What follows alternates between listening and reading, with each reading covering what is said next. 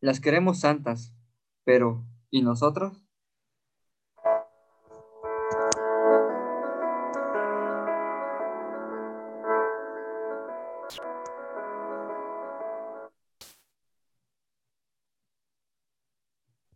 ¿Qué tal? Sean bienvenidos todos a un episodio nuevo de Llamados al Grande. Yo soy Chimino Y yo soy Gaby. y en este episodio vamos a traer un, eh, un poco, no la contra, sino lo que está enfrente, el episodio pasado. Si no lo escucharon, en el episodio pasado, en el episodio pasado hablamos un poco sobre feminismo. Obviamente, hemos, eh, para ese episodio necesitamos una persona que supiera de ese tema. Pero para este episodio vamos a hablar un poco sobre eh, masculinidad, que es muy diferente masculinidad a machismo. Sí, bueno, como dices, pues en el episodio pasado pues, tuvimos a alguien que nos ayudó. Aquí hubiera estado bien que también nos ayudara alguien, pero pues nosotros lo cons- consideramos que es un poco más así. Así es que, como dices, pues hablaremos un poco sobre masculinidad, o lo que consideramos más o menos nosotros y hemos experimentado, lo que debería ser la capacidad principal del hombre para darse y demostrarse, y quizá ir quitando un poquito los prejuicios que se, se han dado en la sociedad, o se han dado como el machismo generalmente. Así es que trataremos un poco sobre esto. Mucho menos si ustedes ir empezando.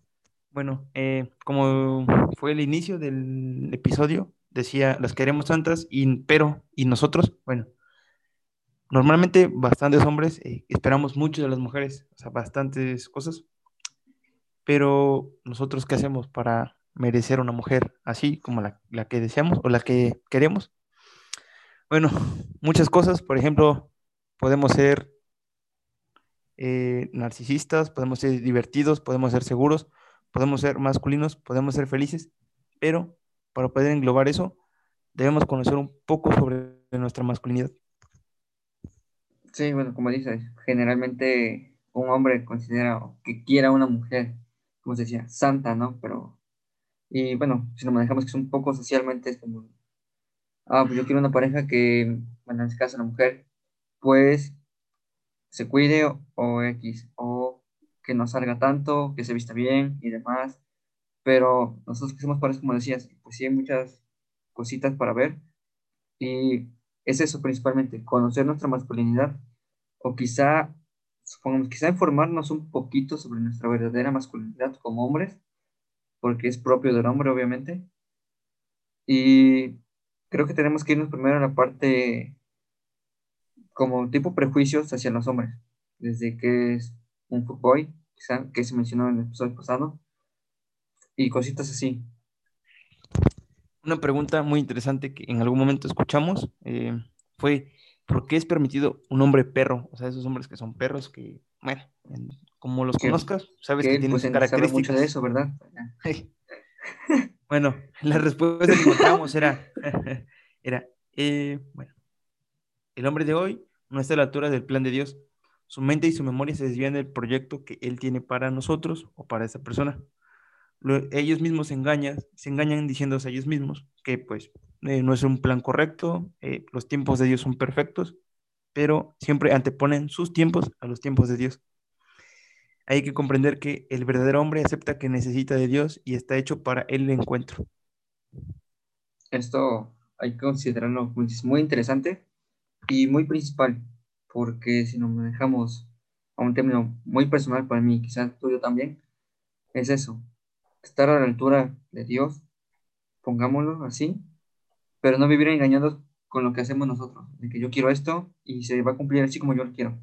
No, al contrario, es estar aceptando la necesidad de otras personas.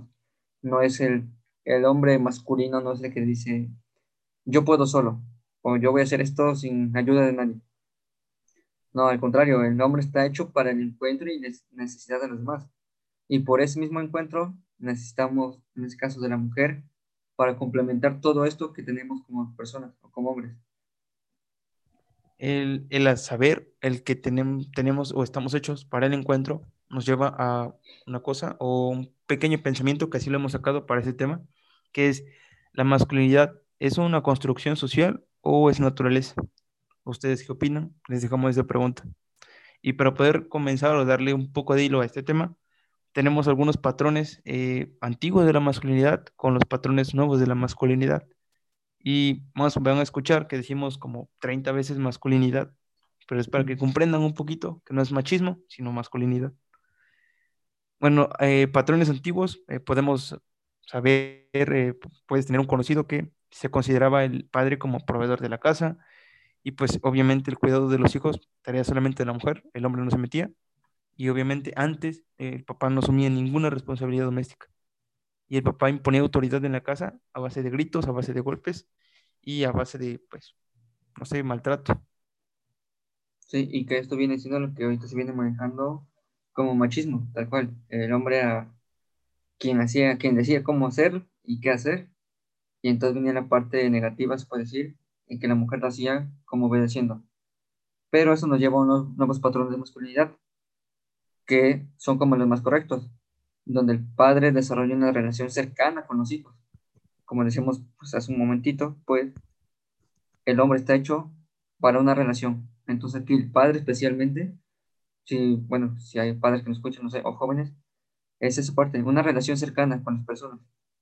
Tanto en este caso de padre a hijos, como de hijo a madre o padre. Y que se comparta todo esto, que se comparta el rol de la casa no por ser hombre tienes como privilegios o tienes necesidades por encima de las otras. Y obviamente, como digo, pues no existen diferencias en nada de estas responsabilidades. El padre educa como ejemplo impone, eh, impone disciplina positiva. En este caso, él se debe de caracterizar como ser ejemplo para sus hijos principalmente y que su esposa, en este caso, si es padre, o su novia, si es pues estar en una relación de riesgo, que sea un ejemplo de una buena persona. Eh, yendo hacia los patrones antiguos y a los nuevos patrones, eh, podemos encontrar ciertas características en la masculinidad tóxica. Bueno, muchas veces, sacando un poquito el contexto, muchas veces decimos, bueno, tenemos esa relación tóxica, ese amigo tóxico. Eh, bueno, también hay masculinidad tóxica y hay unas mm, características sobre esta. Por ejemplo, ver bastantes series y bastante televisión y bastantes deportes y vaya. Pero el trasfondo de eso es que vives la vida de otra persona, vives al ego de otra persona. Y por ejemplo, eso te lleva a criticar, por ejemplo, ese jugador no es bueno porque yo soy mejor que él. ¿Eh? Está bien, inténtalo tú y deja de criticar. Ser un borrego, que a lo mejor va a decir que van a hacer carnitas o algo así. No, ser borrego es ser parte de la manada de que está un ídolo y tú vas atrás de ese ídolo porque quieres ser parte de la manada, aunque a veces eso ni siquiera te gusta, te llena, te llama la atención, pero solamente por ser parte de la manada te conviertes en un borrego de un pastor que ni siquiera sabe eh, qué es lo que quiere. Eh, una masculinidad tóxica eh, te hace rencoroso porque como lo estamos viendo antes, vives la vida de otras personas, criticas lo de otras personas y eres borrego. Es como de, bueno, ¿por qué guardo rencor a personas que ni al caso? Sí, bueno, y esto de masculinidad tóxica, pues también lo quizá lo hemos escuchado de otra manera, que puede ser como masculinidad rota, y que viene siendo también como, por ejemplo, poner otro ejemplo quizá, pues hablas mucho de los demás, eh, pues, es así, eh, o te crees superior a los demás porque piensas saberlo todo de las demás personas, y en general, no necesariamente de, de hombres, sino también de mujeres y demás. Y eso pues te implica buscar culpables, culpables de todo. No, yo no lo hice porque yo no soy así. O yo no lo hago así y entonces él está mal.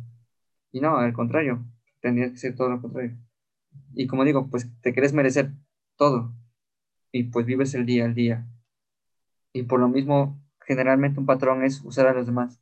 Como estás viviendo una parte general con las personas y especialmente con hombres, porque es una parte natural, nos tratas de usar, manejarnos a tu conveniencia, eh, quizá tus amigos y demás, pero pues viene siendo un mismo patrón.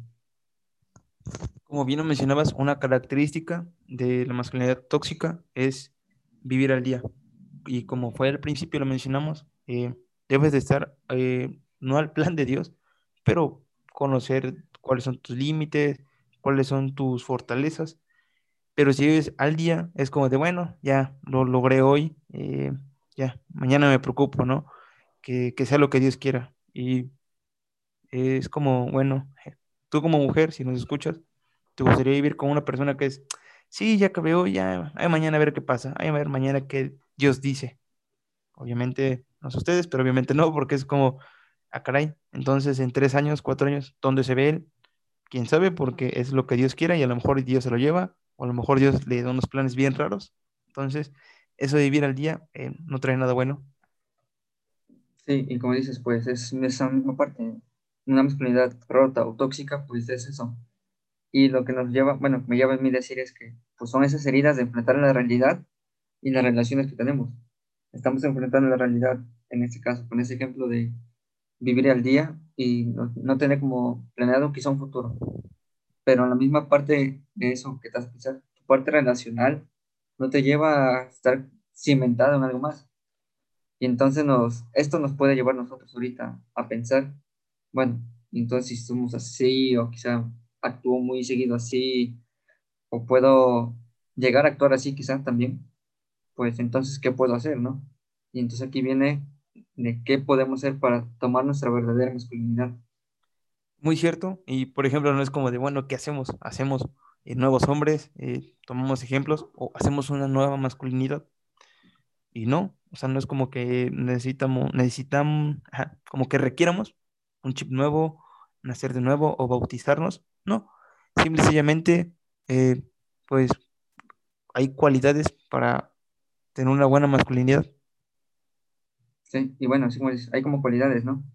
Y dice, como el que decía de, no, pues quizás no nos enseñan, pero es eso, de, no les vamos a enseñar, de que me, me, dio risa lo que decía acerca de, no les vamos a bautizar otra vez, pero sino que hay como coincidencias en algunas personas con las que he hablado que dicen, es que nadie nos dice qué hacer o cómo hacerlo. Y se puede acortar muy fácilmente a, tenemos que desear que seamos hombres de verdad. Y por eso venía como el título, bueno, al inicio, la queremos antes para nosotros, hay que tratar de ser hombres de verdad. Entonces, ahí viene esta parte de quizá lo que nos va a influenciar a ser estos hombres. Lo que decíamos, pues viene siendo quizá como deseos o virtudes. Y uno de, de esos deseos, pues son varios, quizá veremos rápidamente, pero uno de ellos es ser proveedor y proyector.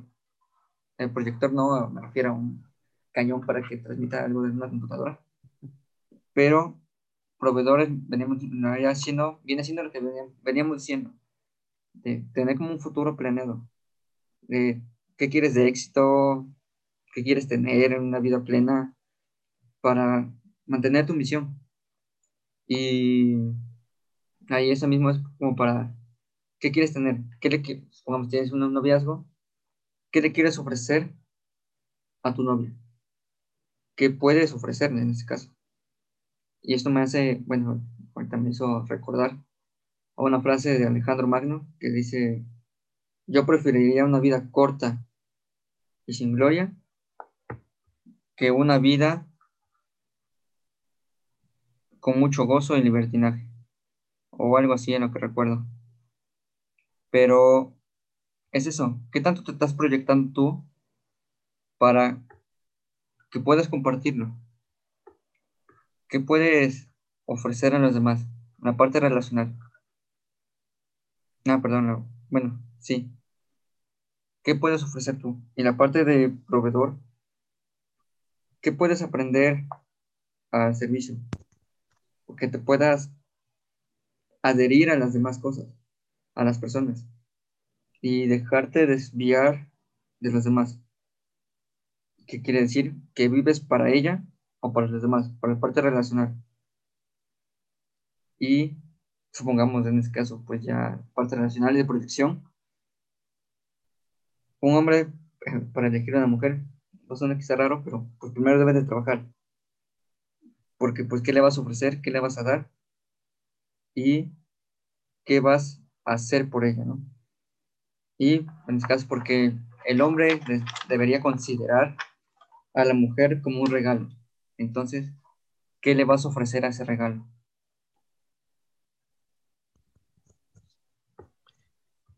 algo como para completar eso podría ser eh, no haber amenazado nuestra masculinidad solamente por compartir puntos de vista que pueden ir en nuestra contra, a nuestro favor. Eh, no, eso no.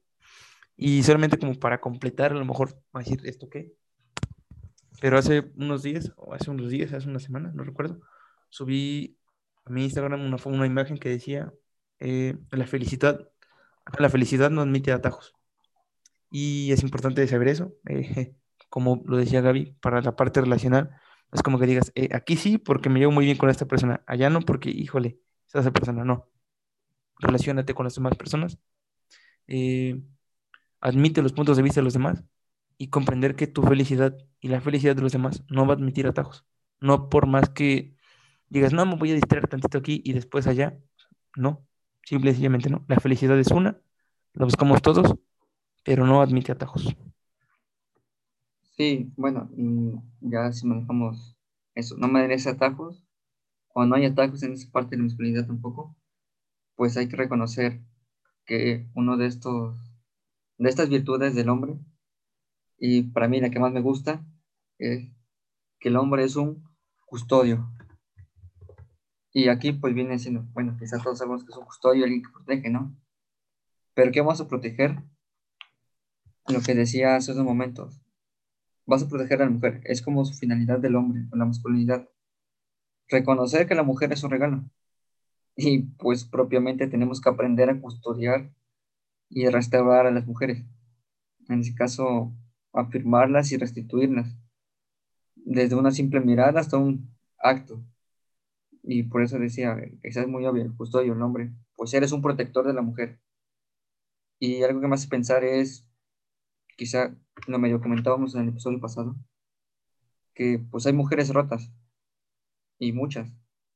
Y es quizá porque nosotros las hemos hundido más de lo que lo ha pasado.